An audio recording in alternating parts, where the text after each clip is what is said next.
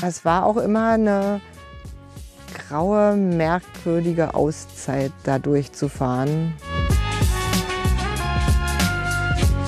Und dann wurden wir, wie es immer beim Videogucken war, immer müder, immer müder. Und plötzlich kam sein Vater hoch und meinte, die Mauer ist auf. Mich reizt Diplomatie überhaupt nicht mehr. Ich habe einen ganz anderen Aspekt jetzt. Also ich möchte ganz viel Aufrichtigkeit, Ehrlichkeit. Gott hat einen Stellenwert gewonnen, den er vorher nicht hat.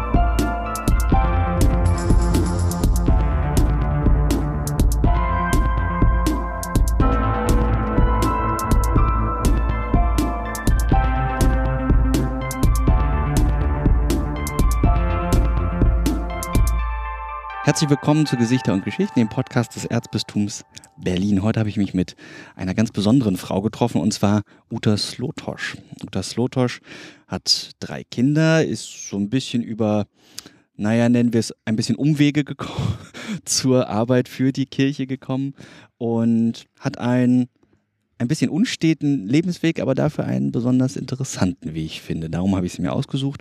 Und nun möchte ich erstmal Hallo sagen. Willkommen. Hallo, guten Tag.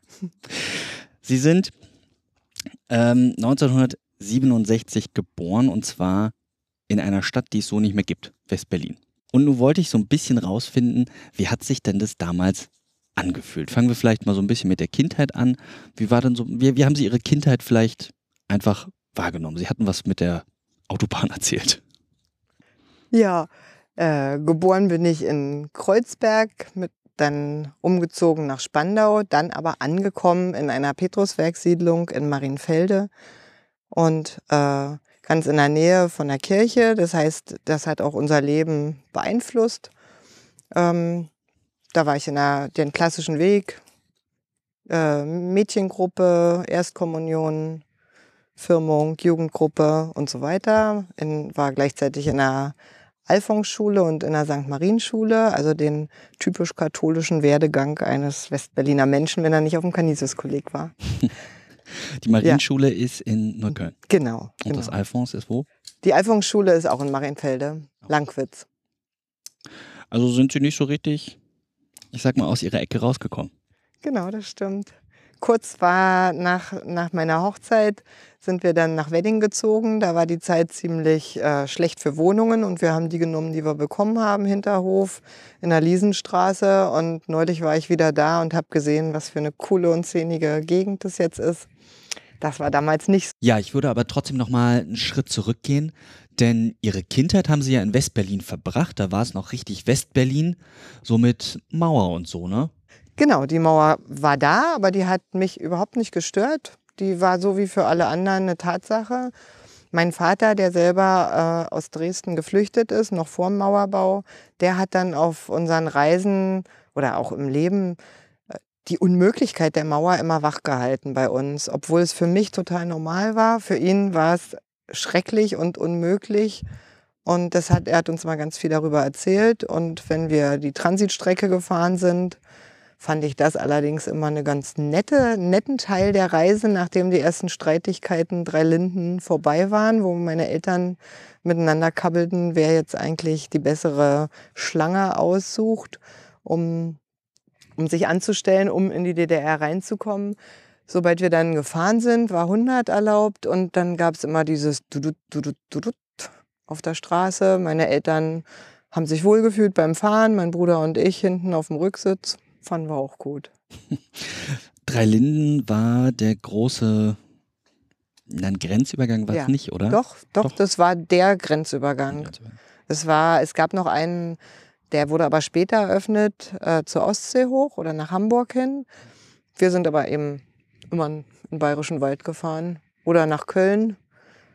Ähm, da hatten wir dann Verwandtschaft. Und die Transitstrecke, das muss man vielleicht noch mal so ein bisschen Beton, das war quasi DDR, das war Autobahn und man durfte diese Autobahn nicht verlassen als Westberliner, als Westdeutscher, richtig? Genau, man durfte das nicht und äh, das hätten meine Eltern auch nie getan. Mein wegen der Vergangenheit ihres Vaters? Wegen der Vergangenheit und weil es nicht gestattet war und weil wir so schnell wie möglich da durch wollten. Es war ja berechenbar. Es gab, ich kann mich an keinen einzigen Stau erinnern in der DDR.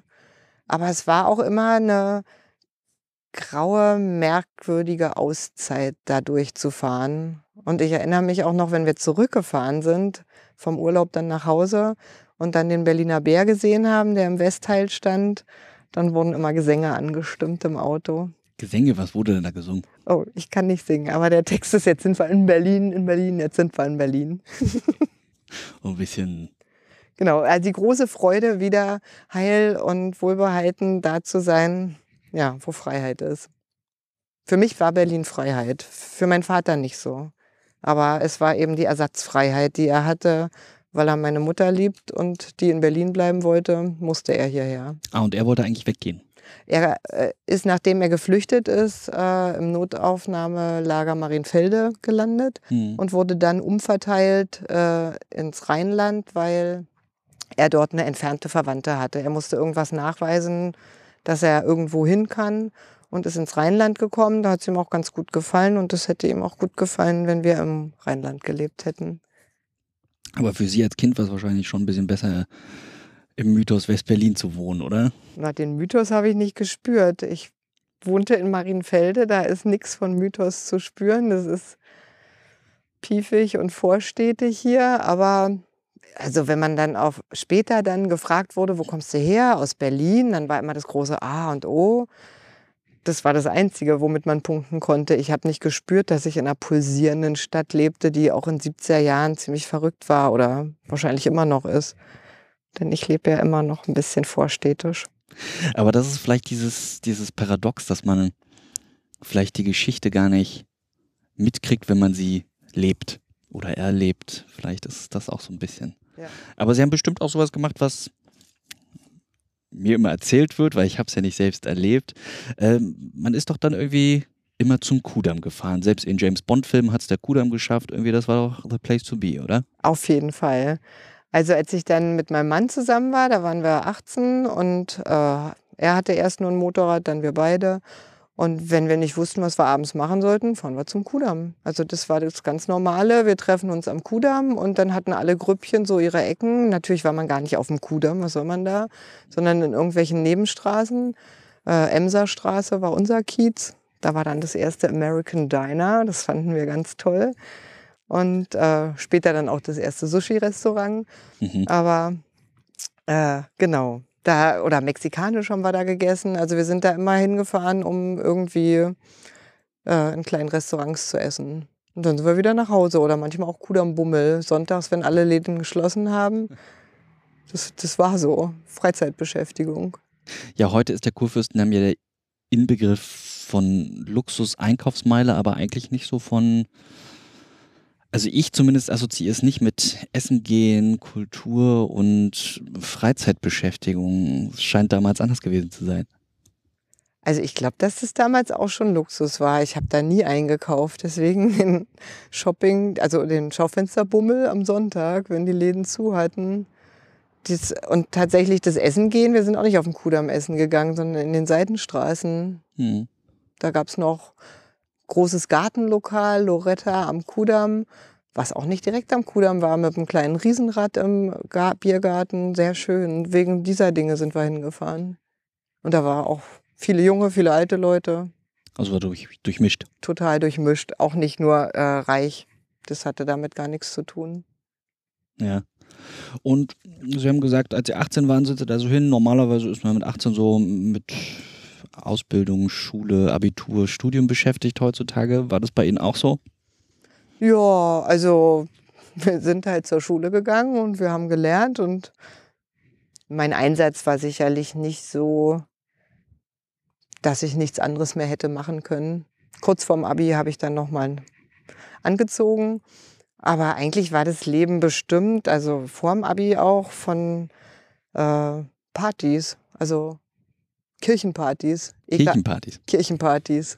Genau, in jeder ich, Gemeinde, in jeder Gemeinde gab es damals Kirchenpartys. Irgendwo war am Samstag immer eine Party und da hat man dann, naja, jetzt würde ich sagen, die katholische Szene getroffen. Das war, mir war ja gar nicht bewusst, dass ich katholisch bin und dass ich in der Diaspora lebe, weil durch dieses Aufwachsen, Gemeinde, Grundschule, Oberschule, alles katholisch, ich hatte eigentlich nur katholische Freunde und ähm, ja, da hat man sich so gesehen. Mal kannte man die Leute besser, mal schlechter, aber auf jeden Fall waren das wilde Partys, die wahrscheinlich gar nicht so wild waren. Aber ja, in der Szene war es dann eben toll und da musste man sich nicht anmelden, da hat man dann irgendwie einen Obolus gezahlt und ich kannte auch einige Leute, die die veranstaltet haben. Die haben dann immer nachgefragt. Gemeinderäume waren ja kostenlos. Man musste nur irgendwie dann wieder so hinterlassen, wie sie Mhm. waren. Und da- das haben ganz viele Gemeinden gemacht. Mm. Wie muss man sich so eine, ich benutze mal diesen Terminus weiter, Kirchenparty, wie muss man sich das vorstellen? Ich, wenn ich jetzt höre Kirchenparty, würde ich natürlich als erstes so spontan denken, naja, man trifft sich zum Gebet, man trifft sich in der Kirche, ist vielleicht ein bisschen dröge, aber Sie sagen ja, das war gar nicht so.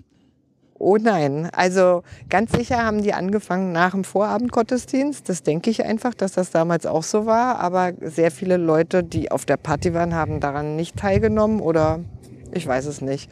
Ähm, nee, das waren ganz tolle Partys. Man hat sich schick gemacht, man ist da hingegangen und äh, dann wurde erst wild getanzt, dann kamen die schönen Bluesteile.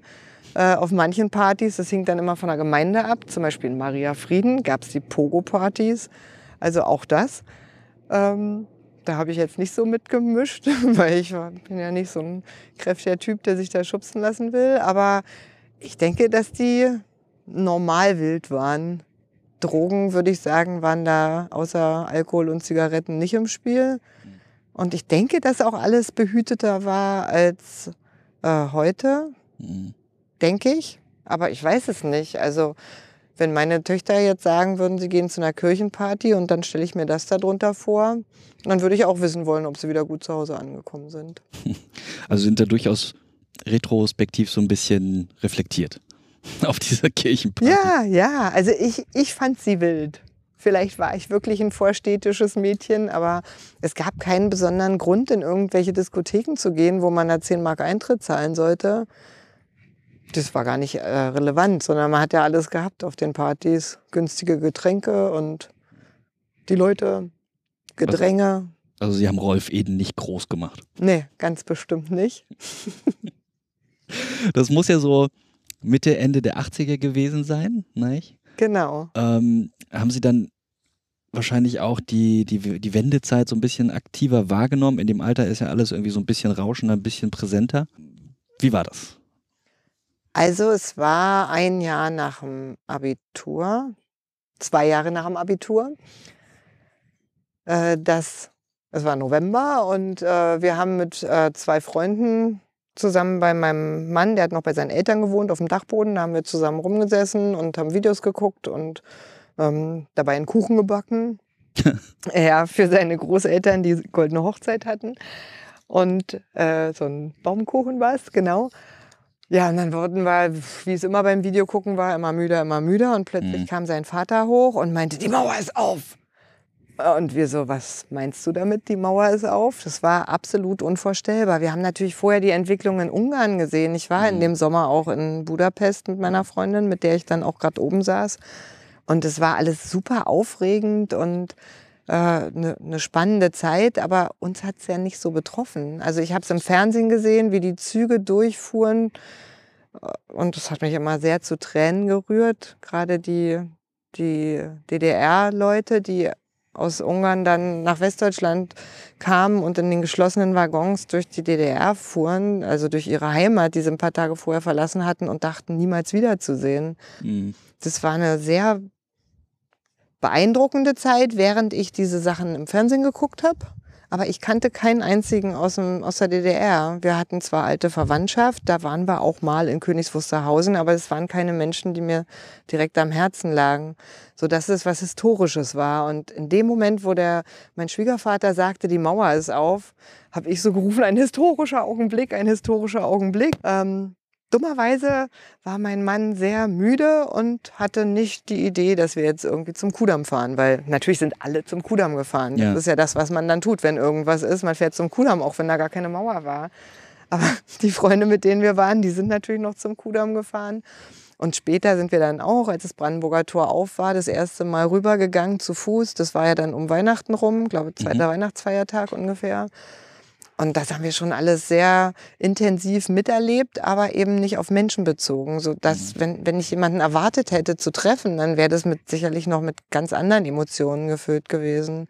Und so war es einfach, dass ich die ganze Zeit dachte, wir sind Zeuge von was ganz Großem. Aber ich dachte nicht, dass es so bleibt. Und dass es so wird wie jetzt auch nicht.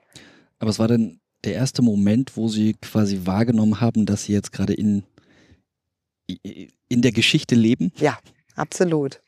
Ja, das, das war schon kurz in Budapest so, aber da haben wir auch sehr privilegiert gelebt. Also wir durften als Westler bestimmte Dinge gar nicht oder Kontakt haben. Wir, wir hatten ein Hotel, was damals alles so arrangiert war. Man konnte nicht einfach in Ungarn buchen, sondern es gab eine Agentur, die das gemacht hat. Mhm. Und die sich auch ums Visum gekümmert hat und so, weil man musste auch über Schönefeld fliegen. Auch äh, sehr schlechte Erinnerungen habe ich. Die haben, ich kam mit meiner Freundin an am Flughafen und es war super voll und wir haben uns hinten angestellt. Und als wir dran waren, äh, haben die gesagt, nee, ihre Plätze sind jetzt weg. Und ich denke, da war jemand Wichtigeres als wir, der nach Budapest wollte. Und dann haben wir wirklich acht Stunden und drei Flüge nach Budapest abgewartet ähm, und durften diese ganz kleine Halle, die gab's, die gibt es jetzt, glaube ich, gar nicht mehr. Also da war so ein ganz kleiner Raum mit einem Intershop.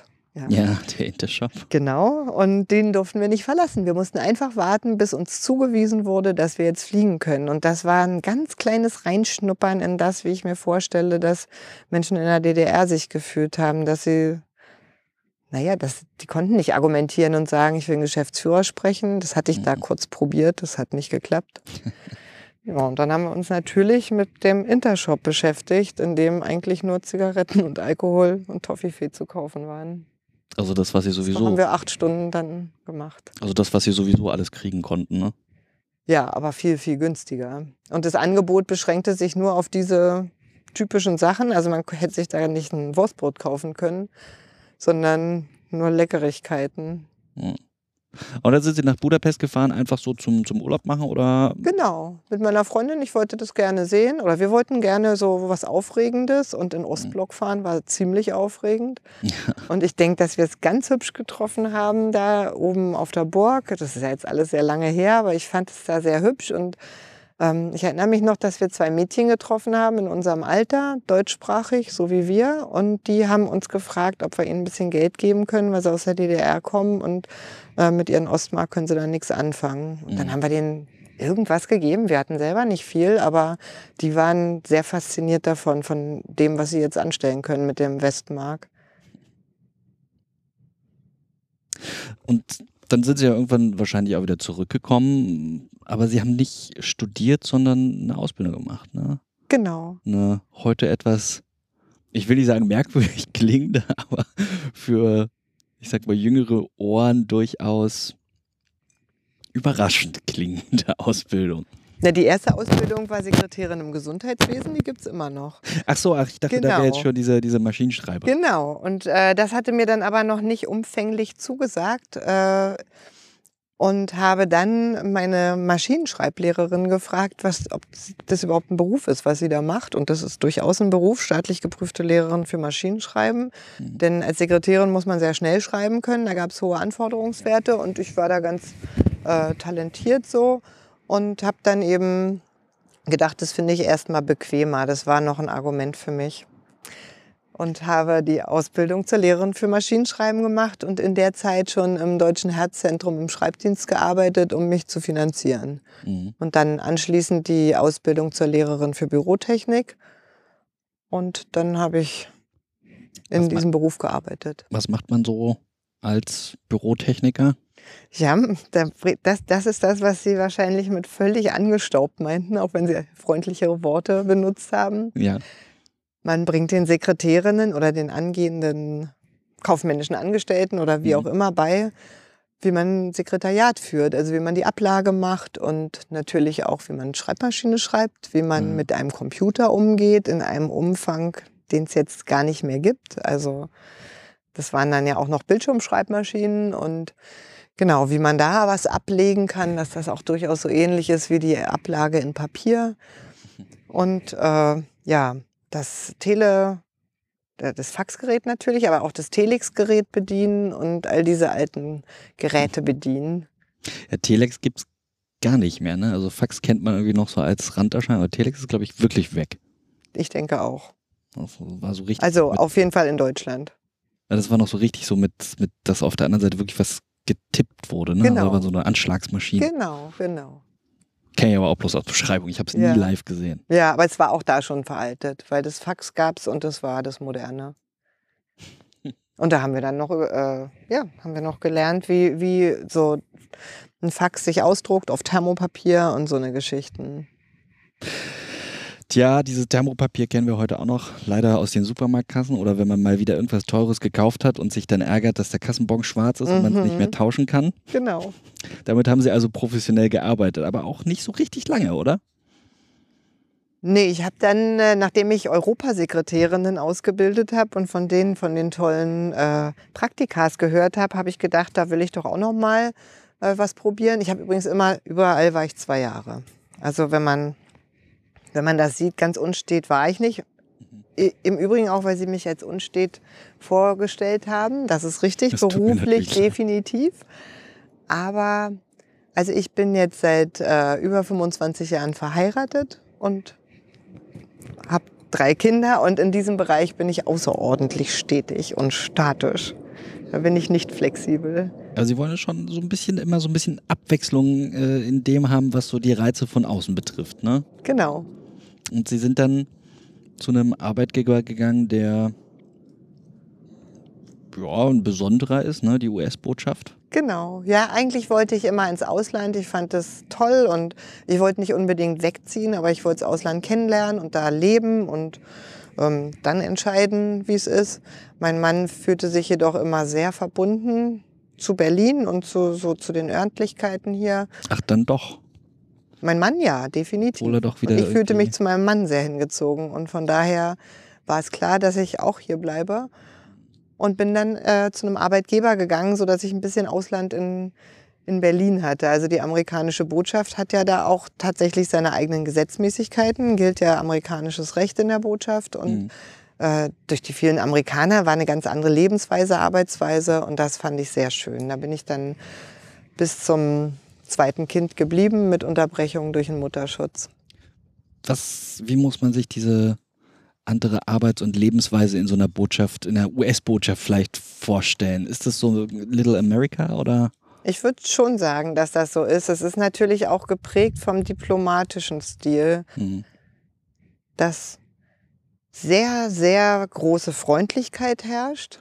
Also das Erste ist immer sehr freundlich sein. Ich war sehr willkommen und äh, habe aber dann schon äh, herausgespürt, dass ich als Deutsche nie dazugehören werde. Hm. Also ich war ein Local Employed Person und da, damit war ich eine austauschbare Person, was ich dann eben auch gemerkt habe, als ich in Teilzeit wieder zurückkehren wollte, obwohl ich zwischen zwei äh, Kindern habe ich Teilzeit 30 Stunden gearbeitet und wollte nach dem zweiten Kind wieder mit 30 Stunden einstellen, steigen und dann hieß es, das geht nicht.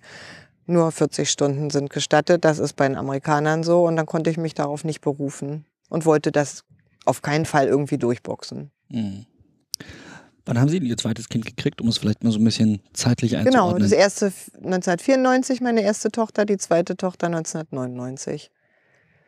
Also waren Sie dann, ja, so sieb, sieben Jahre waren Sie dann da? Genau. Aber nicht tatsächlich jeden Tag arbeiten natürlich. Nee, nee, klar, ja. Ja, aber ich gehörte dazu. Würden Sie es wieder machen? Nee, mich reizt äh, Diplomatie überhaupt nicht mehr. Ich habe einen ganz anderen Aspekt jetzt. Also ich möchte ganz viel Aufrichtigkeit, Ehrlichkeit. Für mich ist Gott, hat einen Stellenwert gewonnen, den er vorher nicht hatte. Und das Leben, das Leben mit Jesus, das Leben mit Gott. Und äh, ich möchte das in die Welt raustragen und so leben, naja, wie Jesus uns haben will, ohne dass es gelingt natürlich. Aber immer wieder ist das mein Ziel. Also Sie haben sich jetzt einen hohen Anspruch gesetzt. Ich würde jetzt nicht sagen, dass Sie davor keinen hohen Anspruch hatten an sich und Ihr Leben, aber da muss sich ja was verändert haben in der Zeit von 2000 bis jetzt. Genau, nachdem wir äh, mit unserer ersten Tochter zum Kommunionunterricht gegangen sind, hat der Pfarrer damals, das war Pfarrer Gottschalk, der ist jetzt leider verstorben, der hat gesagt, dann müssten wir ja als Familie auch mal in die Kirche kommen. Mhm. Und das fand ich doch bemerkenswert.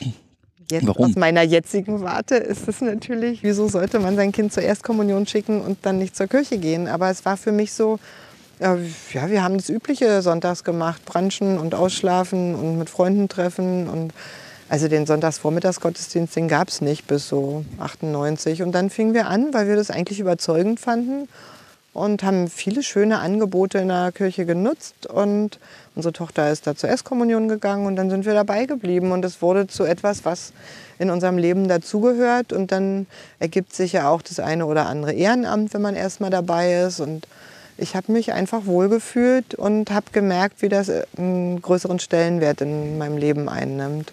Also voll eingespannt worden. Ja, der so richtig eingespannt. Äh, also ich habe immer mehr gemacht, weil mich immer mehr interessiert hat und es war nicht so, dass, äh, dass ich nicht Nein sagen konnte. Ich musste zu vielen Dingen Nein sagen, weil einfach, ich habe ja auch dann neben den Kindern gearbeitet und mhm. es gab immer was. Aber es war dann 2011, 12 war es so, dass ich, da habe ich ein kleines Hotel geführt. Das habe ich aufgebaut und geführt und damit war ich sehr eingespannt, hatte da schon drei Kinder, hatte 2005 meine dritte Tochter bekommen und habe mir den Traum eines Hotels verwirklicht, das auf jeden Fall, aber das habe ich ja dann auch gemacht. Also ich habe es ja geführt und es lief super und es war sehr klein, deswegen war die Ausbuchung ähm, kein Problem. Es war alles erfolgreich und schön und trotzdem war da noch was, was fehlte. Das passte dann auch zu meinem Alter ähm, wo man ja immer drüber nachdenkt. Was ist jetzt der Sinn des Lebens? Und immer mehr habe ich mich dahin gezogen gefühlt, wo es auf echte Werte ankommt und nicht die Oberflächlichkeit. Und bin dann, habe mir eine Auszeit genommen, weil ich bis dahin dann immer noch nicht im Ausland wirklich war und habe versucht, etwas zu arrangieren, was für meine Kinder in Ordnung ist, wo mein Mann mir den Rücken frei halten kann, wo er aber selber nicht mitgehen muss habe mich also für eine sechs Wochen Auszeit entschieden und mir war schon klar, ich möchte in der Zeit in einem Kloster wohnen, weil ich mir auch ähm, einen gewissen Schutz davon erhoffte, weil ich auch nicht wusste, wo ich hin will. Wo sind Sie denn da hingefahren erstmal? Genau, nach Papua-Neuguinea. Ans andere Ende der Welt. Genau, einmal rum. Äh, das ist ja hinter Australien in Ozeanien und da ist die Welt sehr, sehr anders. Und da habe ich mit Steiler Missionsschwestern zusammengelebt und gearbeitet, bin wieder auf meine alten Lehrerfähigkeiten zurückgekommen, habe dort aber in einer Berufsschule für Mädchen, die aus dem Busch kommen, äh, sollte ich ja, Hotelwesen lehren, weil das ein ganz klein bisschen Tourismus fing an in Papua-Neuguinea und das war die Idee, dass man das mit unterbringen kann, um den Mädchen Chancen zu geben.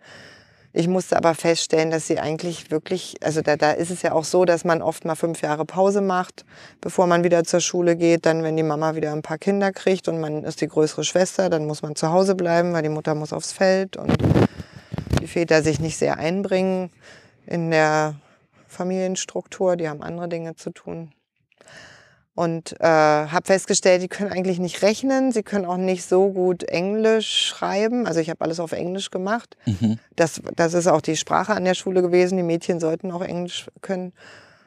Und sie können einem auch nicht, also das Defizit, das größte Defizit fand ich das Selbstbewusstsein. Es wurde ihnen nicht beigebracht, aufrecht zu gehen und Menschen in die Augen zu gucken. Und wenn sie aber für Australier oder für wen auch immer im Hotel arbeiten, dann können sie nicht so klein sich verhalten, wie sie gemacht wurden in der Gesellschaft. Und dann haben wir Impro-Spiele gemacht und wir haben Aerobic gemacht und irgendwie mit einem CD-Player, damit sie einfach aus sich rausgehen und damit sie ja, sich wertvoll fühlen und wichtig fühlen. Das war dann mein Schwerpunkt. Einmal eins haben wir dann auch gemacht. Das ja. war alles für mich ein bisschen aufwendig, die Vorbereitung, weil ich nichts hatte. Ich hatte keinen Laptop mit oder irgendwas. Ich habe dann später eins bekommen Und ich hatte super freie Hand. Die Schwestern haben mich in allem unterstützt, wo, was ich für Ideen hatte und waren froh über das, was ich den Mädchen beigebracht habe. Aber das, was für mich natürlich auch dann der Effekt war, ich habe ja nicht nur an der Schule gelebt, sondern im Kloster, das war etwas ganz Wertvolles für mich und bin viel gereist. Dann haben die dafür gesorgt, dass ich mal in den anderen Konvent gehe und da mal. Also dieses einfache Leben, das einfache, ganz ehrliche und wichtige Leben, das hat mich beeindruckt. Versuchen Sie mal für jemanden, der so ein bisschen das nicht so nachvollziehen kann, zu beschreiben, was da so besonders ist, wenn man nach Papua-Neuguinea geht und Mädchen im Hotelfach ausbilden soll. Und dann aber irgendwie dabei noch in einem Kloster lebt und ja, wie muss man sich so, so einen Tag dort vorstellen vielleicht? Vielleicht machen wir es über die Schiene. Ich denke, dass der Tag in einem Kloster in Papua-Neuguinea sehr ähnlich ist wie woanders mit den Steiler Missionarinnen, denn es ist ein Orden, der sehr offen ist und ähm, da gibt es nicht jede Stunde ein Gebet, aber morgens beginnt es mit, äh, ja, beginnt in der Kapelle, dann Frühstück, dann Arbeiten und dann gibt es die Leute, die mittags auch beten und es gibt die, die mittags eben auch arbeiten, je nachdem, was man eben so macht.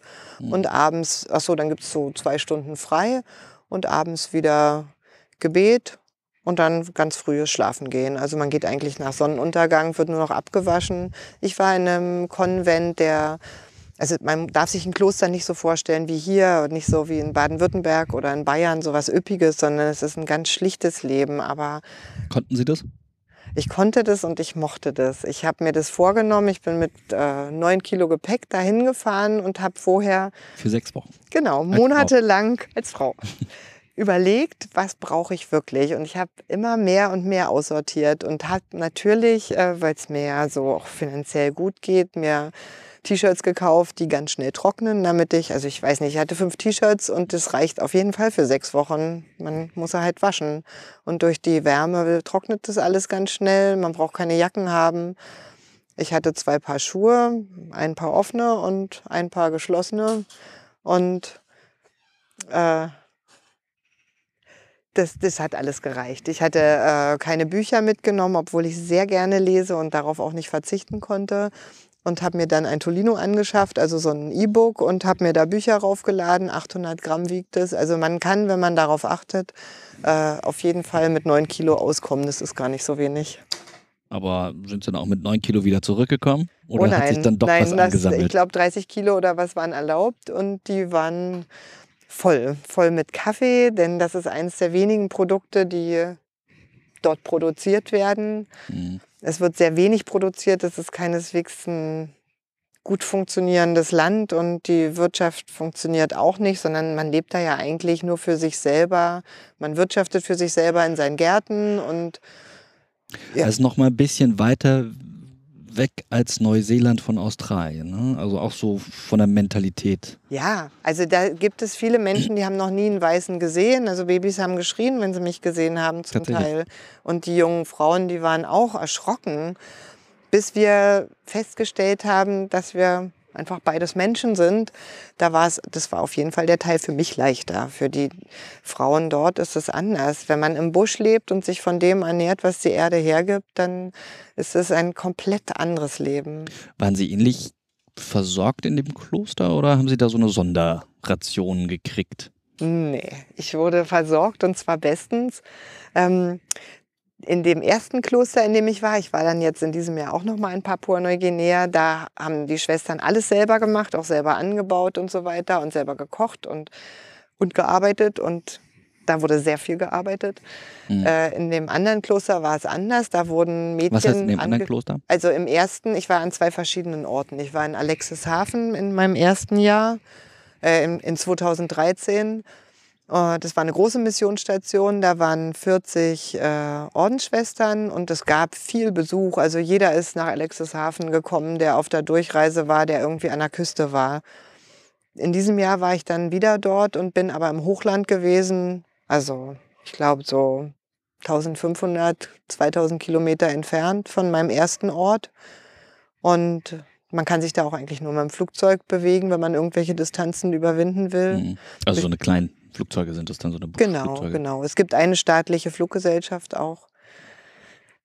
Aber wenn ich über Papua-Neuguinea erzähle, dann ufert es aus. Also es ist so, dass dieses ähm, religiöse Leben, sage ich mal, ich würde es nicht als fromm oder frömmelnd oder sowas bezeichnen, mhm. sondern es ist auch sehr gefährlich in dem Land. Da ist sehr viel Gewalt und durch diesen Umschwung, dass äh, die, die durch diese ganzen Medien und so weiter wurden, wurde das Volk, also ich sag mal von, von der Urzeit ins Heute katapultiert und das Ganze so in 30, 40 Jahren. Damit kann das Volk sehr schlecht umgehen. Also es gibt sehr viel Gewalt, sehr viel alte Riten. Viele sind auch christlich geworden, weil sich das als gut erwiesen hat. Viele leben beide Glauben gleichzeitig, die Alten mhm. glauben und an die Geister und es gibt da noch Hexenverbrennungen ganz schrecklicher Natur, Clankämpfe mit Macheten und äh, inzwischen eben auch Gewehren. Und in, inmitten dieser Welt leben die Schwestern natürlich unbewacht, unbewaffnet, ohne alles. Also das, das was einen dort bewacht, ist Gott und so wird gelebt und gebetet. Ich bin einmal mit einem äh, Steiler Missionar dann unterwegs gewesen und wir hatten kaum mehr Benzin und er meinte, er hat zu Hause welches und jetzt müssen wir mal beten, damit wir ohne Hindernisse durchkommen und nicht auf der Straße stecken bleiben. Und dann wird gebetet und das fand ich lustig und äh, den Glau also das wird, ist ein ganz praktischer Glaube in allem. Also auch das Stärken im Dienst für die anderen, das machen die Schwestern so toll. Also es, im Grunde war mir jede Schwester dort Vorbild. Und das hat sie dann am Ende dazu bewogen, ihr Hotel zu verkaufen? Ja, das äh, war so, dass ich jetzt nicht sagen konnte, da gehe ich hin und da hätte ich auch niemals meine Familie mit hingenommen, da gibt es gar keine Sicherheit. Aber ich habe gedacht, es kann es nicht sein, dass ich keine Zeit habe für die Dinge, die ich gerne machen möchte. Mhm. Und ein Hotel zu führen hat auch sehr viel ähm, ja, Zeitaufwand gekostet. Und dann habe ich es nicht verkauft. Das war jetzt so nicht möglich. Ich hatte es ja auch neu gebaut und habe es aber noch. ja, habe es aber ähm, umfirmiert und das ist möbliertes Wohnen. Und dann hatte ich plötzlich von sieben Tage die Woche Arbeit, also jetzt nicht Vollzeit, aber schon immer, immer zu musste ich dahin, mhm. hatte ich nur noch zwei Tage die Woche Arbeit und hatte den Rest der Zeit Zeit fürs Ehrenamt. Mhm. Mein Mann hat freundlicherweise ähm, das Finanzielle erledigt, wobei es auch mit dem möblierten Wohnen gibt es durchaus was. Also es war jetzt nicht äh, eine schlechte finanzielle Entscheidung, aber es war eine große Entscheidung, das zu machen, weil es ein Risiko war. Mhm. Und ich konnte aber nicht anders. Ich musste einfach ähm, ein wertvolleres Leben führen, fand ich. Und habe dann in der Kirchengemeinde sehr viel Ehrenamt gemacht, viel Fortbildung und äh, habe mich zur Sterbebegleiterin, zur ambulanten Sterbebegleiterin ausbilden lassen. Und ja, habe dann ein anderes Leben gelebt als vorher. Ja, tatsächlich ein ganz anderes Leben, ne? Vieles leicht. Äh, na, ich musste schon öfter mal ähm, große Entscheidungen dabei treffen. Aber ich fand es spannend. Also ich hänge nicht an. Ich, ich habe in der Zeit beschlossen, mein Mann und meine Kinder und alles andere ist verhandelbar. Und ich habe auch eigentlich alles auf den Prüfstand gestellt und ja, mich entsprechend verändert und ja, natürlich Gott ist nicht verhandelbar, das ist auch klar, aber wenn man, ich glaube, wenn man ihn gefunden hat, gibt es sowieso keinen Weg mehr zurück. Mhm. Und von daher äh, habe ich eine stetig innere, innere, engere Beziehung bekommen, die mich sehr glücklich macht und ausfüllt, aber der Weg ist nicht zu Ende bisher. Ich würde noch mal kurz so ein bisschen zurückspringen. Und zwar, ähm, dieses Hotelgewerbe kommt ja nicht von irgendwoher. Hm, Sie haben ja vorher schon mal in einem großen Hotel gearbeitet gehabt, ne? Auch nicht irgendein Hotel, wo Ihnen vielleicht sogar so ein bisschen Ihr vorheriger Lebensweg so ein bisschen geholfen hat. Ähm, was war das was war das, das äh, Four Seasons? Genau, das war das Four Seasons Hotel am Gendarmenmarkt. Die Kette ist eine kanadische Kette, die hat sich zurückgezogen aus Berlin, ähm, weil Berlin einfach zu günstig ist für einen Hotelmarkt. Wenn die den Luxus bieten, also es ist ein Luxushotel und mhm. den, die bieten überall den gleichen Luxus und in Berlin kann man dafür praktisch äh, kein Geld nehmen, weil hier so viele Hotels sind und die Preise so niedrig sind. Ähm, dass das einfach nicht funktioniert. Das haben sie ein paar Jahre ausgetestet. In der Zeit habe ich viele Schauspieler gesehen, viele Politiker. Ich habe da als Assistentin des Direktors gearbeitet und habe von dem, also ich fand den echt einen tollen Personalchef. Ich fand es ganz toll, wie der mit den Leuten umgegangen ist, wie der auf die Details geachtet hat. Und natürlich konnte ich in meinem kleinen Hotel, hatte ich auch nicht vor, einen Fünf-Sterne-Standard zu bieten, aber das, worauf Menschen achten, das habe ich da schon versucht umzusetzen. Natürlich in einem ganz anderen, einer ganz anderen Basis, weil ich kein Interesse an fünf Sterne hatte und an dem Luxus, wohl aber an einem angenehmen Aufenthaltsort für die Menschen. Woran sind denn die Menschen in einem Hotel interessiert? Die wollen ankommen und die wollen sich wohlfühlen. Also muss die Einrichtung so sein. Also muss ich mich natürlich dahinstellen und überlegen, was macht es denn warm und schön? Also ich habe jedes Detail in den Zimmern selbst entschieden und überlegt und geguckt, wo kann ich äh, etwas preisgünstiger einkaufen, wo macht es also nichts, wo ist es nicht der Punkt und wo muss ich mehr Geld ausgeben und das Wertigere machen, damit die, das Wohlbefinden ist. Natürlich wollen die Leute auch persönlich und herzlich empfangen werden. Ähm, ich hatte viele Geschäftsreisende, die unter der Woche in Berlin sind. Für die ist es oft abends, wenn, wenn ich dann noch an der Rezeption saß, ein kleines Schwätzchen, weil die haben ihre Arbeit und ansonsten haben sie ihre Familie 500 Kilometer weit weg, mhm. wo sie erst am Wochenende wieder sind. Und es waren einfach kleine Gespräche und ich war sehr freundlich und entgegenkommend und ähm, es waren wenig so eine ganz lang ausufernden, nervenden Sachen. Das ist selten, ne?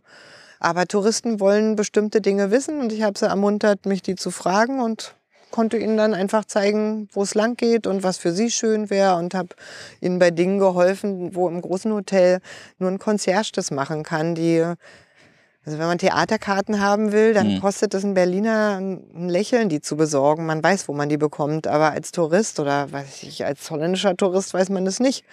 Und dann diese kleinen Dinge habe ich einfach gemacht und ich denke, diese Menschlichkeit dabei, das, das war, was die Leute gesucht haben. Und dann aber auch wieder Ruhe, also ihren abgeschlossenen Bereich. Nochmal ein kleiner Szenenwechsel. Sie haben dann ja noch was Neues gemacht. Und zwar haben Sie sich dann 2015 noch in der äh, Flüchtlingsarbeit in der Gemeinde bei sich engagiert, nicht wahr? Ja, ich würde es nicht als was Neues bezeichnen, sondern das war eins meiner Ehrenämter. Vielleicht eine Fortführung aus dem Leute im Hotel ankommen lassen? Vielleicht ist es das. Also ich habe eine enge Vertraute in unserer Gemeinde, mit die äh, sehr die Gemeinde auch geprägt und gestärkt hat und immer davon ausgeht, es muss immer alles offen für alle sein. Und das, mhm. das hat mich geprägt, weil es macht einfach keinen Sinn, eine ganz kuschelige kleine Gemeinde zu haben, wo jeder jeden kennt und alle anderen bleiben außen vor. Das ist für mich nicht Christsein. Das war für sie schon immer so und ähm, wenn es neue Menschen gibt, die müssen nicht geflüchtet sein, die können auch einfach umgezogen sein, dann fühlen die sich trotzdem hilflos. Ich kenne das aus dem Urlaub, wenn wir irgendwo drei Wochen sind und suchen uns dann die Kirche. In manchen Gemeinden heißt es, na, wie geht's und kommt doch her und wollt danach noch einen Kaffee trinken. Das reicht ja schon. Man muss die Leute nicht unbedingt zu sich nach Hause einladen, aber nett sein und auf die zugehen. Und ähm, diese Kultur setzt sich durch an vielen Stellen und es ist in vielen Gemeinden, glaube ich, schon toll und bei uns ist es auch schon ähm, an vielen Stellen sehr gut, aber es ist nicht bei jedem drin, weil man natürlich will man es gemütlich haben und natürlich will man sich entspannen, aber das äh, entspricht eben nicht der Verkündigung, denke ich. Bestimmt hören Sie Zuhörer schon ab und zu. Wir sitzen heute mal an einem anderen Ort. Wir sitzen draußen in Ihrem Garten. Für mich bedeutet der Garten, dass ich hier auch umsetzen kann, das habe ich auch alles erst nach Papua-Neuguinea gemacht, dass man sich sehr wohl auch selber ernähren kann. Ich kann das nicht umfänglich, weil wir eine Familie zu fünf sind. Das geht gar nicht so leicht und hier wächst nicht so viel. Aber ähm, ich wusste nicht wirklich, wie Kartoffeln wachsen. Das fand ich einen ganz komischen Zustand. Ich, ich, ich habe noch nie eine Möhre vorher gezogen und erst nachdem ich dort gesehen habe, mit welcher Selbstverständlichkeit die Leute das machen und man braucht überhaupt keinen Dünger dafür, sondern nur Naturmaterialien, habe ich gedacht, das will ich auch. Ich will es einfach ausprobieren. Und man sieht noch Bohnen, die kann ich jetzt noch abernten zum zehnten Mal in diesem Sommer. Und äh, wir haben immer noch die Kartoffeln, die ich gesetzt habe. Zucchini äh, war gut dieses Jahr, aber nicht üppig. Und das ist für mich was ganz Erdverbundenes und naja, was Natürliches. Das, was mhm. vorher für mich, für mich war vorher normal im Supermarkt einzukaufen und eine verpackte Möhre zu holen. Und jetzt finde ich es absurd. Ich muss es wieder tun im Winter, weil wir nicht so viel haben, dass wir einlagern können. Dafür reicht auch meine Arbeitszeit nicht und die Fläche nicht. Hm. Aber ähm, genau, da kamen dann ganz viele Gedanken auch, wie, wie einfach Dinge gelöst werden können. Ich habe dann angefangen, Geschirrspülmittel selber zu machen und Handseife. Aus, aus Kernseife kann man praktisch alles machen und also nicht alles, aber viel. Ich habe Geschirrspültabs selber hergestellt, weil dann ist die Frage, ist dieses mit der Hand spülen besser für die Umwelt oder ist es eben der Geschirrspüler, der ja viel effektiver wäscht und hatte, muss es auch immer ins Verhältnis setzen zu dem Aufwand und zu den Möglichkeiten, die es gibt. Es sind dann ja aber auch schon sehr, naja, grundlegende Fragen, die Sie sich da stellen. Ne? Also wenn Sie anfangen, Geschirrspülmittel selber zu machen, ist dann ja nicht nur kann ich eine Tomate selber ziehen oder eine Mohrrübe, sondern eben kann ich äh, irgendwie möglichst autark vielleicht sogar leben. Irgendwie so klingt es zumindest für mich. Ja, und Bewahrung der Schöpfung, Stichwort würde ich sagen. Also ich habe mich ja auch viel mit den Hilfswerken beschäftigt und da viel gelesen, zum Beispiel über den Kongo, die schrecklichen Abbaubedingungen mhm. für das Koltan und für die ganzen ähm, Stoffe, die im Handy sind und ja, das ist zum Verzweifeln. Das, das ist einem nicht klar, dass äh, massenhaft Frauen vergewaltigt werden, weil wir äh, Geräte haben, wo diese Sachen verarbeitet werden. Und nachdem ich in einer Studie was gelesen habe, war ich so verzweifelt, dass ich dachte, was kann ich denn jetzt tun? Und habe immerhin dann rausgefunden, es gibt ja Fairphones. Fairphones mhm. sind einfach äh, aus kontrollierten Anbaugebieten oder ab, nee, Abbaugebieten, Koltan wird ja nicht angebaut, wird ja abgebaut, genau. Ja. Also es gibt die äh, faire Produktion und das Fairphone und das Shiftphone, das sind zwei ehemals Startups gewesen, die bieten einfach die Geräte fair an. Und dann habe ich äh, auch dank des, ja, da mein Mann eben arbeitet, konnte ich dann einfach mal fünf Fairphones kaufen. Die kosten etwas äh, weniger als Apple-Geräte. Aber da wird darauf geachtet, zum Beispiel, dass man die selber reparieren kann und mhm. kleine äh, Ersatzteile kriegen wir auch jetzt, haben wir so, glaube ich, so fünf Jahre, mhm. kriegen wir immer noch zugeschickt. Das ist einfach toll und ich denke, in so kleinen Schritten geht's.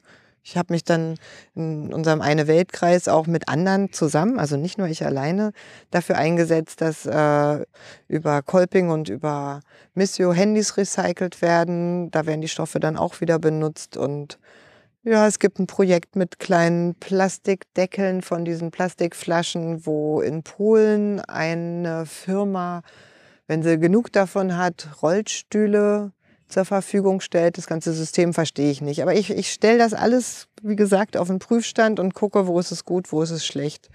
Mit Bekleidung ist es ähnlich. Also da gibt es ja auch schlimmer äh, Zustände in den Fabriken. Da hat mich dann allerdings meine Tochter drauf gebracht, dass man da auch konsequent sein kann.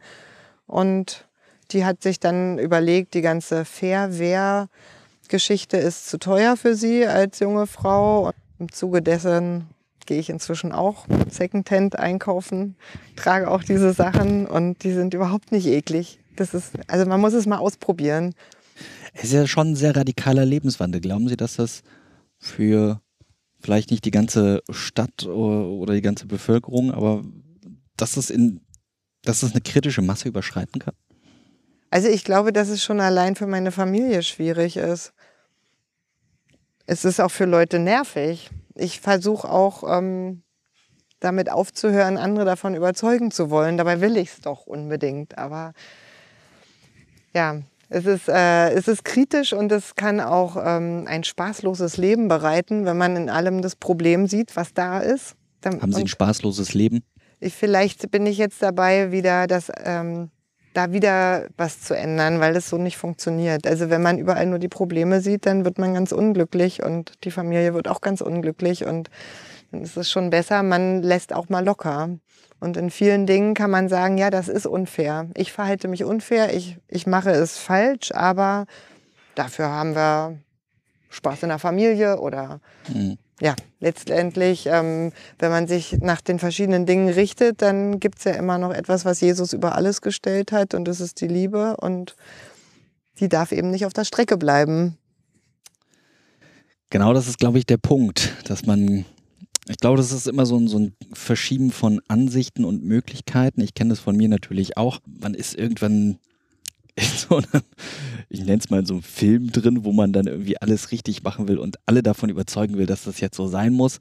Und irgendwann merkt man aber auch, dass man da irgendwie vielleicht so ein bisschen gerade ja für sich selber auch überdreht und dann muss man wieder so einen Schritt zurückgehen. Aber den Punkt muss man erstmal erreichen und ich glaube, ehe man den nicht gefunden hat, ist man, glaube ich, auch nicht bereit, irgendwas dran zu ändern, egal wie viele Leute einem das sagen. Ne? Also ja. das muss jetzt gar nicht irgendwie im Fairtrade sein. Es kann auch, weiß ich nicht, im Umweltschutz sein oder Wälder bewachen oder Kröten retten. Ne? Ja, sind die ja. kleinsten, absurdesten Dinge, die erstmal absurd klingen, die natürlich für sich ja. genommen total wichtig sind. Genau. Aber ja, wie alles, wenn man es wenn zu exzessiv macht, ist es nicht gut. Ne? Genau, und ich denke, da bin ich schon gewesen, mhm. dass ich das jetzt auch erkannt habe. Und äh, freue mich einfach super doll, wenn wir in den Kirchengemeinden zum Beispiel Fairtrade Nikoläuse kaufen, um die zu verschenken. Das finde ich, ja, da ist schon ganz, ganz viel gewonnen. Und wenn ich denke, alles muss jetzt ethisch korrekt sein, dann äh, ja, es geht nicht. Es geht nicht und ich kann auch nicht niemanden zwingen und ja, es ist äh, ein Balanceakt, wenn man irgendwie denkt, so, ich habe es doch begriffen, warum begreift ihr es alle nicht? Ist das ist aber was sehr Unangenehmes für andere Menschen und das ist, will ich auch nicht sein. Definitiv. Und es ist natürlich auch in gewisser Weise ein Problem, weil solche Produkte natürlich teuer sind und natürlich eine riesige Schicht äh, ausschließen, beziehungsweise man sich schnell exklusiv machen kann. Ne? Genau, das war dann auch wieder, was ich, äh, ich denke, da, da ist Secondhand, wenn wir jetzt bei Kleidung bleiben, eine Alternative, wo man keineswegs exklusiv ist. Mhm. Und ähm, beim selbermachen von Seife, da kann man sich mit einem Stück Kernseife für, ja, wenn sie Bio ist, für 1,39 Euro kann man sage ich mal, ein halbes Jahr hat man genug Seife und Geschirrspülmittel. Das kann man so machen. Also das ist dann natürlich der nächste Punkt, dass man nicht so exklusiv lebt. Aber mit den Fairphones zum Beispiel, ja, da geht das nicht. Ja. Aber da könnte man zum Beispiel auf gebraucht umsteigen. Aber das ist jetzt, was ich ja eigentlich vermeiden will. Leuten erzählen, was sie alles Tolles machen können. Also was ich mir vornehme zu vermeiden. Ja, da wollte ich auch gar nicht so sehr hin, aber ich wollte so ein bisschen dahin, dass sie ja versuchen, so ein bisschen zu vermeiden. Ähm, sie haben es im Kloster gesehen, sie haben es im Kloster gelernt, wie man mit, ja, ich glaube, man kann es kargen Mitteln sagen kann, äh, leben kann, auch überleben und nicht nur überleben, sondern auch wirklich leben und wirtschaften kann. Ähm, und sie wollen das ja so ein bisschen auch in ihr Leben reinhieven. Kann man es Minimalismus nennen? Ist das eine Modeerscheinung von Ihnen, dass Sie Minimalismus jetzt mitmachen? Das mag so sein, dass ich dadurch auf die Idee kam, weil es irgendwo steht. Aber ich bin jetzt nicht so ein großer Zeitschriftenleser oder Fernsehgucker, aber es liegt ja in der Luft. Ja, also bestimmt habe ich mir das nicht ausgedacht, aber ich habe es bestätigt gefunden in der Lebensweise und da muss ich auch sagen, man kann nicht nur überleben, sondern man kann gut leben. Man kann sogar satt leben, wenn man ähm, also das Minimalistische ist es nicht, sondern wenn man versucht, es natürlich zu gestalten und die Mittel hat, also Wetter ist wichtig, hm. Regen ist wichtig und Grundfläche ist wichtig. Ja. Und viele, viele Menschen, die Flächen bewirtschaften, dann geht mhm. es hm. total super, dann ist es keine Luxussache. Aber ähm, das hierher zu übertragen, das, das wär, dann wäre es ja alles wieder Luxus. Also ich denke, es ist, man muss immer den goldenen Mittelweg finden. Vielleicht ist es eine Modeerscheinung, ich weiß nicht. Für mich ist es, ähm, ich finde auch zum Beispiel Papst Franziskus super und das, was er anspricht, überzeugt mich. Und dann denke ich, gehen wir jetzt auch mal in die Richtung. Wissen Sie, wie viele Gegenstände Sie so am Tag benutzen? Nein. Möchten? Viele. Ja, ich wäre interessiert an der Statistik. Ähm, Wie ist es denn bei Ihnen jetzt in der Familie? Sie haben vorhin gesagt, irgendwie Ihre Familie muss so ein bisschen drunter leiden. Ist es jetzt immer noch so, dass dann, weiß ich nicht, die Kinder vielleicht sagen, oh Mama, jetzt hör mal auf? Oder? Naja, die mittlere Tochter hat ja eigentlich angefangen mit all dem. Und also sie ist schuld? Nein, die ist überhaupt nicht schuld. Die ist äh, weitsichtig. Weitsichtig, okay. Nee, ähm, die, äh, die hat einfach ähm, eine Einstellung und bleibt dann dabei. Und inzwischen äh, lebt sie alleine, also ist ausgezogen. Und da kann sie genau das so leben, wie sie will. Und äh, wenn sie Ausnahmen macht, macht sie Ausnahmen. Und das kann ich, also da ist sie auch wieder beispielhaft. Man kann auch mal eine Ausnahme machen. Und das ist das, ähm, was ich jetzt langsam für mich auch wieder einführe. Also die anderen können das sowieso, aber mhm. also viele Dinge sind auch einfach überzeugend, auch für meinen Mann und äh, für die anderen Kinder. Und dann wird das so gemacht. Aber also die, die Kleine findet zum Beispiel auch die Kartoffeln aus dem Garten super oder die Zucchini pflücken und die hilft mir auch dabei all diesen Dingen. Aber es wäre für sie auch kein Drama, wenn die Sachen eingeschweißt gekauft werden. Mhm. Aber sie entwickelt auf jeden Fall einen Blick für sowas. Ja. Und den hat sie schon und somit habe ich dann jetzt eigentlich schon das getan, was zu tun ist. Und muss wieder locker lassen, sonst wird es so freudlos. Und ich denke, ich bin dabei. Äh, ich kann mir das sehr gut vorstellen, dass es das ein bisschen merkwürdig ist, wenn man vorher im Supermarkt Dinge eingekauft hat und sie dann anbaut und das dann auch noch den Kindern mitgibt. Ähm, was haben die Kinder dazu? zu am Anfang gesagt, äh, haben die gesagt, irgendwie Mama, jetzt ist ja mal irgendwie gut, ich will jetzt nicht mehr die hässlichen Rüben mit in die Schule nehmen, ich will die aussortierten schönen äh, aus dem Supermarkt, so wie es ja oft dargestellt wird, ne? Ihre Nein. Rüben sind natürlich nur schön. Richtig, nein. Ähm, die Rüben sind eigentlich dann also nach Standardvorstellung äh, total hässlich, aber wenn man die selber zieht und da ist egal wer von uns aus der Familie, dann findet man die toll und der Geschmack ist bombastisch. Hässlich bleiben sie trotzdem, aber das wäre nie ein Grund zum Schämen gewesen, in keiner Weise. Und wenn sie eine Freundin mitbringt, also gerade unsere Junge, die Jüngste, die ist 13, ähm, dann erzählt sie auch stolz, dass das angebaute Sachen sind. Und ja, die hilft ja auch mit beim Gärtnern.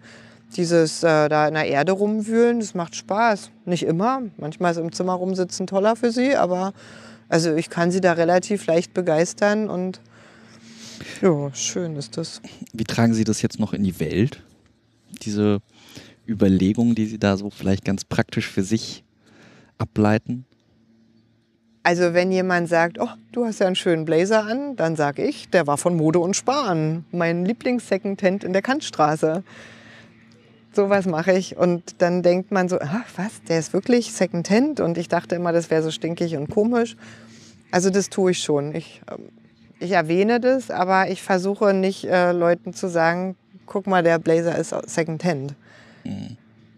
Das, also, es ist, ich bin da jetzt noch nicht ähm, auf einem ganz festen, guten Weg. Ich bin aber auf dem Weg, das in die Balance zu bekommen. Das ist vielleicht genau das richtige Stichwort. Vielleicht jetzt so ein bisschen, um zum Ende zu kommen, auf den Weg gehen. Sie haben sich ja irgendwie auch so ein bisschen nach dem Klosteraufenthalt auf den Weg gemacht. Äh, sie haben ja ihr Leben nochmal so ein bisschen umgekrempelt. Was würden Sie Leuten sagen, wenn Sie jetzt sagen, ich will mein Leben auch irgendwie umkrempeln? Was, was, was kann man da machen? Gerade vielleicht als Stadtmensch. Ja, man muss rausfinden, was ist für einen wichtig. Da muss man einfach jedes Element seines Lebens betrachten und sagen, wichtig oder unwichtig. Wenn man bei jedem sagt, na, das ist aber auch wichtig und das auch, dann wird alles bleiben, wie es ist. Ja, also mir fiel es schon natürlich sehr schwer, ein gut gehendes Hotel, wo ich auch einen gewissen Ruf hatte. Ähm, Was ich auch selber aufzugeben. Haben, ne? Ja, ich habe das selber erarbeitet, konstruiert, also strukturiert, konstruiert. Da steckt alles von mir drin, aber das heißt für mich trotzdem nicht, dass ich das bin und mich umbringe, wenn ich das Hotel verkaufe, überhaupt nicht. Sondern ich kann es dann loslassen. Also man muss schon was loslassen, wenn man sich verändern will, das ist ganz klar. Also auch hier wieder Besitz abgeben. Ja. Und freimachen genau. von dem Besitz. Genau. Ja, haben Sie noch so ein paar letzte Worte, die man unbedingt erwähnen muss? Nein. Ja, dann möchte ich Ihnen erstmal danken und ähm, freue mich, dass ich auch Ihren wunderbaren Garten mal ansehen durfte. Und äh, muss auch sagen, es ist wirklich ein kleines Idyll hier und es ist wirklich schön. Und Dankeschön. Äh, ist das noch Lichterfelde? Nein, es ist Langwitz. Genau, an der Grenze zu Marienfelde und zu Lichterfelde. wunderschön hier. Ähm, Man kann sagen, im pastoralen Raum Langwitz-Marienfelde. Wunderschön hier. Hier gibt es Birken, hier gibt es Bäume, hier gibt es alles. Äh, vielleicht findet es der ein oder andere auch mal toll, hier rauszukommen.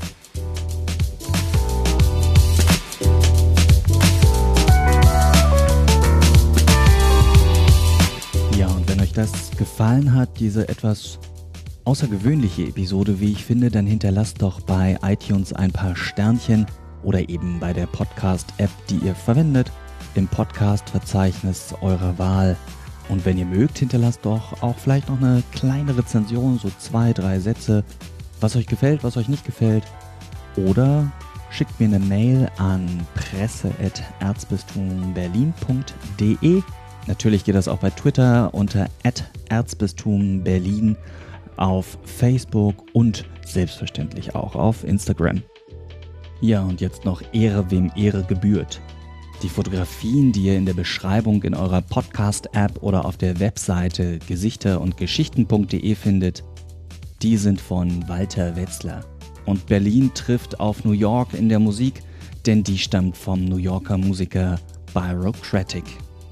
Bis zum nächsten Mal bei Gesichter und Geschichten.